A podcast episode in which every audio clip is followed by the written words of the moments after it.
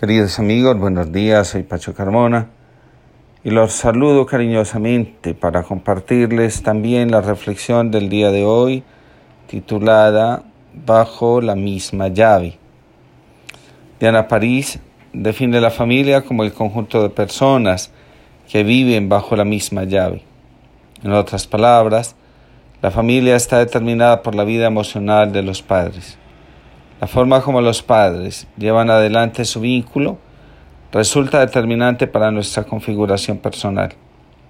La definición también nos orienta hacia la inclusión en nuestra vida de los secretos, las palabras calladas y las que fueron pronunciadas en voz baja o en voz alta por nuestros padres. Lo que somos se fraguó sin duda en la interacción con las experiencias que vivieron nuestros papás. Lo que nuestros padres saben de sí mismos y de sus padres está bajo una sola llave. Lo inexplicable, lo persistente, lo que parece enredado, lo que deseamos conocer, permanece guardado en el mismo lugar donde somos engendrados. El ADN familiar, toda la información sobre el destino de todos y de cada uno, permanece guardado en el cuarto del inconsciente. Dice Diana París, el inconsciente es transgeneracional y su transmisión es inevitable. Cada uno tiene un mapa de los sucesos que han marcado la vida de los ancestros. Aquellas cosas con las que vibramos o rechazamos pertenecen al mapa que se ha heredado. La simpatía o antipatía que se experimenta hacia determinadas cosas o experiencias hacen que estemos cercanos o lejanos de aquellos ancestros que vivieron experiencias semejantes a las que nos resultan atrayentes o no. De esta forma, terminamos identificados, queramos o no, con el destino de alguien que no conocemos, pero al que estamos unidos estrechamente por la fuerza del destino, es decir, en virtud de nuestro nacimiento en una determinada familia. Lo que somos o anhelamos alcanzar ya está en el ADN familiar, está determinado por nuestros ancestros. Ese ancestro que pasó por la vida haciendo el bien y el que fue ignorado rechazado por sus conductas reprobables están presentes en el ADN familiar y están ejerciendo influencia. Tanto el uno como el otro han de ser reconocidos.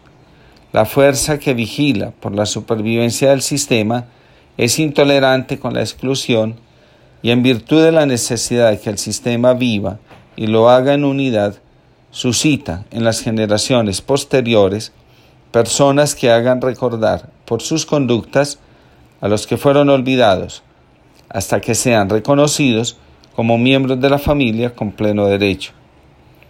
Dice Diana París, los rencores que olvidaron la causa de ayer tienen el foco en un chivo expiatorio de hoy. A los miembros de la familia, a los que hoy se acusa de ser la fuente de problemas y dificultades en el seno familiar son, en realidad, los que están espiando las causas del malestar que la familia soporta desde años atrás. Me explico. Al que hoy se acusa de ser un vividor, nos revela que en el pasado alguien con su conducta se aprovechó injustamente del fruto del trabajo de otros. La conducta que hoy se alaba y se predica como la máxima virtud que un miembro de la familia puede alcanzar, antaño fue ignorada y fuente de grandes divisiones y sufrimientos para todos. Es decir, si hoy se alaba la honradez, es porque antaño hubo uno que robó. También, se puede, también puede ser al contrario. Si hoy en la familia aparece un avivato, es porque un honrado sufrió injustamente y se está buscando la reparación. Una conducta que aunque busca el bien, termina generando mayor dolor, sufrimiento y tragedia. En la medida que la familia sea capaz de superar el dolor, la división, la separación, la pérdida y la injusticia, podrá detener, como dice Diana París, la máquina del sufrimiento, la destrucción y la muerte, que va pasando de generación en generación sin importar que se haya viajado hasta el último rincón del planeta. Solo podemos tener un presente diferente y también un futuro cuando nos abrimos a la reconciliación y al perdón. Dice el Evangelio, procuremos ponernos de acuerdo con el hermano antes de que sea tarde.